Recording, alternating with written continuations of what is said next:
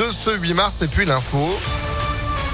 L'actu de Sandrine Ollier, bonjour. Bonjour Phil, bonjour à tous. À la une, il a déjà sauvé deux familles ukrainiennes et il repart ce matin direction la frontière entre la Pologne et l'Ukraine. Bruno de Saint-Didier de Formand dans l'Ain, près de Villefranche-sur-Saône, va encore faire près de 5000 kilomètres en autocar cette fois-ci grâce à l'association Enfants Ukraine 01 qui a mis une cagnotte en ligne pour financer le gasoil.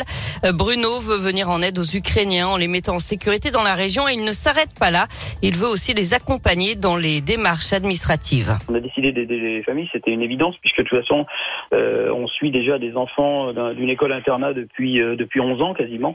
Donc l'école internat de Berezne en Ukraine, on a vu les enfants grandir, on a connu les, les familles qui leur le peu de familles qui leur restent. La prochaine étape, c'est l'obtention du statut de, réfugié, ouvrant des droits sociaux, ouvrant tout ça et euh, basculant peut-être vers une vers une autonomie euh, à plus ou moins long terme. Mais bon, voilà, elles sont accompagnées, elles sont suivies, elles sont aidées, il y a une solidarité énorme qui se met autour de, de ces familles. Donc euh, non, c'est fantastique, ça fonctionne très très bien. Et l'association Enfants Ukraine 01 continue de collecter des vêtements pour les familles ukrainiennes. Sur le terrain, la Russie a annoncé la mise en place d'un cessez-le-feu dans plusieurs villes ce matin pour permettre l'évacuation des civils via des couloirs humanitaires. Les bombardements, eux, continuent. Les Russes auraient visé une installation de recherche nucléaire à Kharkiv. Elle aurait été endommagée, mais sans conséquences radiologiques, selon l'Agence internationale de l'énergie atomique. Une enquête ouverte après la chute d'une petite fille du deuxième étage d'un immeuble du quartier des États-Unis dans le 8e arrondissement de Lyon. Ça s'est passé samedi vers midi selon le progrès. Gravement blessée au bassin et aux jambes, elle a été transportée à l'hôpital femme-mère-enfant de Bron. L'enquête doit déterminer s'il s'agit d'un simple accident ou si la fillette a voulu quitter précipitamment l'appartement pour une raison encore inconnue. Une cagnotte lancée pour aider les sinistrés de la rue de Genasse à Lyon. Rappelez-vous, le 23 février, un immeuble s'est effondré. Les cinq familles qui vivaient à l'intérieur ont tout perdu. L'association de l'hôtel social et la mairie du 3e arrondissement ont donc ouvert une cagnotte en ligne pour les soutenir. L'argent collecté sera ensuite remis au CCAS de la ville de Lyon qui s'occupera de le redistribuer. Les dons sont acceptés jusqu'au 30 mars. Les aides sur l'essence seront améliorées. C'est ce que promet Emmanuel Macron pour faire face à la flambée des prix de l'énergie liée à la guerre en Ukraine. Elles feront partie du plan de résilience que le gouvernement est en train de terminer.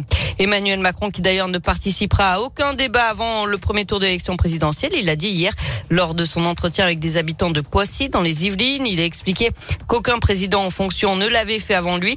Il a aussi annoncé les premières propositions de son programme, la suppression de la redevance télé et le triplement du plafond de la prime Macron qui permet jusqu'ici aux entreprises de verser jusqu'à 1000 euros sans charge ni impôt. C'est la journée internationale de lutte pour les droits des femmes. Plusieurs manifestations sont organisées aujourd'hui à Lyon à midi devant le siège du MEDEF, à 15h40 quai aux gagneurs, à 16h30 place des terreaux, direction ensuite à partir de 18h la place Bellecour puis retour au terreau. Il s'agit à chaque fois de dénoncer l'inégalité homme-femme et les violences sexistes et sexuelles. Enfin, la gastronomie lyonnaise a encore brillé. L'auberge du pont de Collonges, restaurant Paul Bocuse, a reçu le Goemio d'or Auvergne-Rhône-Alpes, une récompense remise hier au chef Gilles Reynard et Olivier Couvin. Cocorico, c'est bien mérité évidemment. Lyon, capitale de la gastronomie française. Na. Merci beaucoup. Mondial. Mondial, international. Mais oui, attendez, même les martiens sont jaloux. Vous m'invitez là-bas quand vous voulez, Sandrine. Bien sûr. Merci, c'est gentil, c'est enregistré. 8h34, vous êtes de retour à 9h Ah oui, à tout à l'heure. Allez, à tout à l'heure. J'aurais pu vous inviter, mais moi j'ai pas de souffle et je roule en diesel, donc euh, plus de sous. Bon, allez, c'est la météo. Météolion.net